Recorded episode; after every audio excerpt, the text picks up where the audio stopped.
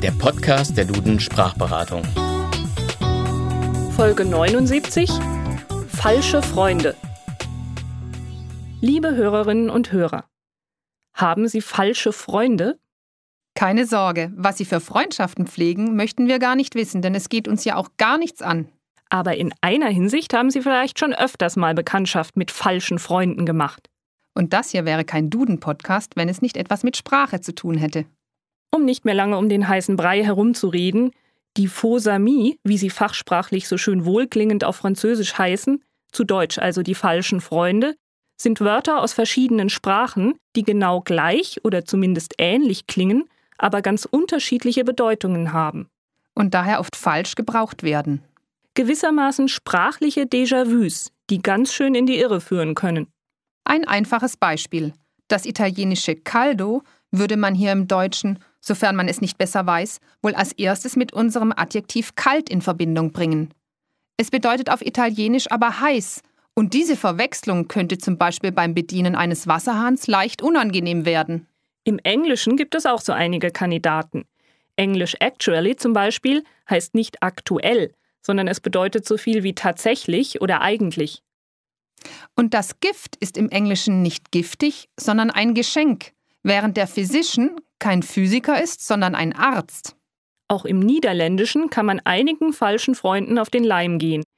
Deftig zum Beispiel bedeutet dort vornehm und niederländisch doof heißt taub. Und im Dänischen ist Öl mitnichten fettig, sondern sehr gut trinkbar. Es bedeutet nämlich Bier und blöd bedeutet dort sanft oder weich. Das Prinzip der falschen Freunde funktioniert natürlich auch umgekehrt. Das heißt, es gibt auch hier im Deutschen Fremdwörter, die in ihrer Ursprungssprache Verwirrung stiften könnten, da sie dort eine ganz andere Bedeutung haben. Berühmtestes Beispiel ist unser allseits beliebtes Handy. Fast schon ein alter Hut, dass wir mit diesem Begriff als Bezeichnung für ein Mobiltelefon in der englischsprachigen Welt auf Unverständnis stoßen.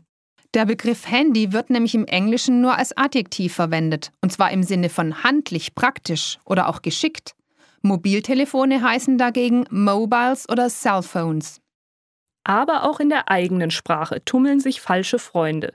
Wenn Sie zum Beispiel von einem Süddeutschen die Aufforderung hören, Hebt doch mal meinen Hund, heißt das nicht etwa, dass Sie das arme Tier in die Höhe hieven sollen.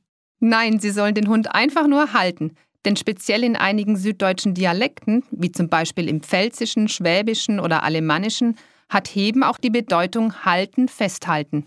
Und sollten Sie jemanden aus der gleichen Gegend vielleicht mal schimpfen hören mit den Worten so ein Mensch, dann ist keineswegs irgendein menschliches Wesen, also möglicherweise auch ein Mann damit gemeint. Nein, diese Beleidigung richtet sich explizit gegen eine Frau. Gemeint ist dann nämlich nicht der Mensch, sondern das Mensch, das im Süddeutschen als abfällige Bezeichnung für weibliche Personen dient. Zum Abschluss noch ein kleines Verwirrspiel für Fortgeschrittene. Jo heißt auf Albanisch Nein, während Griechisch Ne Ja heißt. Alles klar? In diesem Sinne wünschen wir Ihnen stets nur lauter gute und beste Freunde und sagen Tschüss für heute. Am Mikrofon verabschieden sich Annette Auberle und Evelyn Knör.